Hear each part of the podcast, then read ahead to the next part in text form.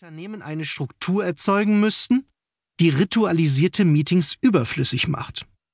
Natürlich würden die Mitarbeiter dann nach wie vor miteinander reden, vielleicht sogar mehr als zuvor, aber eben nicht mehr im Jour fix oder Projektstatus-Meeting, weil es die nicht mehr braucht. In einer solchen Struktur würden dann sogar nicht nur die meisten Meetings überflüssig werden, sondern vermutlich auch eine Menge anderes Theater, wie Performance Management, 360-Grad-Feedbacks oder Kulturentwicklungsprogramme. Es gibt also kein Solo-Rezept gegen ein Solo-Problem. Gut, und dann fragen Sie natürlich weiter. Wie sieht eine solche Struktur aus, die Theater überflüssig macht? Und das ist eine gute Frage. Die Antwort ist dieses Büchlein. Nur wird darin eben kein Rezept ausgegeben. Einfach weil es das nicht geben kann. Eher schon liefere ich Ihnen ein Prinzizept oder, alleine schon, weil Prinzizept ein reichlich blödes Wort ist, einfach siebeneinhalb Gedanken darüber, wie sich Menschen organisieren, wenn sie nicht gemanagt werden, wenn ihnen also keiner sagt, was sie tun sollen. Was die Schlüsselfrage ist, wenn man wissen will, wie man eine Organisation mit wenig Theater bauen will. Das Stilmittel der Provokation. Zur zweiten Frage. Ob Sie ausgeliefert sind? Nein und ja.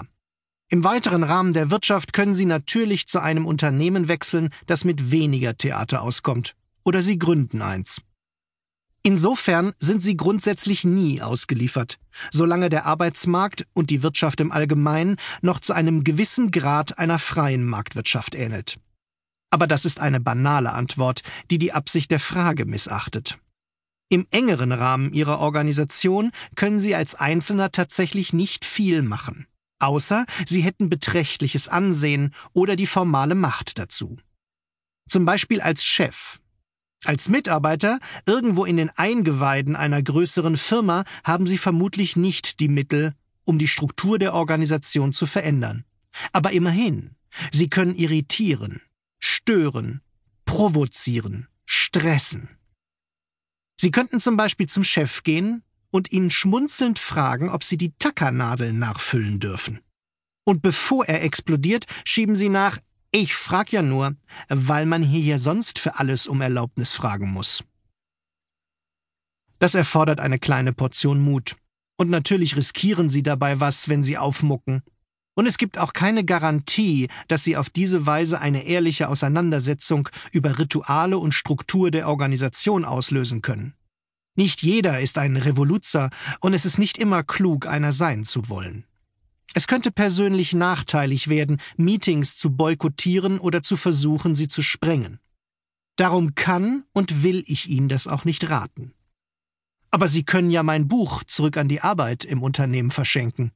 Und auch das wäre wohl eine Provokation. Also, so einfach, wie Sie es sich vielleicht wünschen, können Sie nichts verändern. Tut mir leid. Es ist eine größere, grundsätzlichere Transformation erforderlich. Eher eine komplette Therapie, statt nur Wadenwickel zum Senken des Fiebers. Denn so eine Theaterorganisation ist in sich sehr stabil, solange sie noch gerade so im Wettbewerb überlebt. Es reicht noch nicht, wenn Sie nur ein Detail ändern, wie etwa einen ritualisierten Report zu streichen oder dem Team Zugriff auf eine Zahl zu gewähren, die bislang geheim war. Darum reicht in diesem Büchlein auch nicht ein Gedanke, ein Prinzip, sondern es sind siebeneinhalb Prinzipien, die Sie in der Gesamtschau betrachten sollten. Sie wirken alle zusammen und sind nicht beliebig separierbar. Sting like a bee.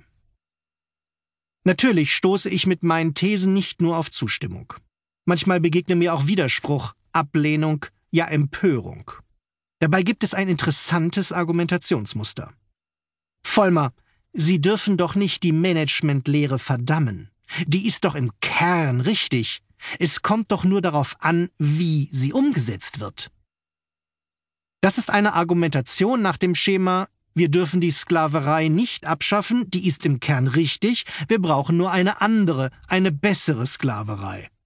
Oder der Sozialismus ist nicht falsch, nur seine 538. Umsetzung ist nicht so gut gelungen. Dass die Leute nun mal wieder verhungern und sich umbringen.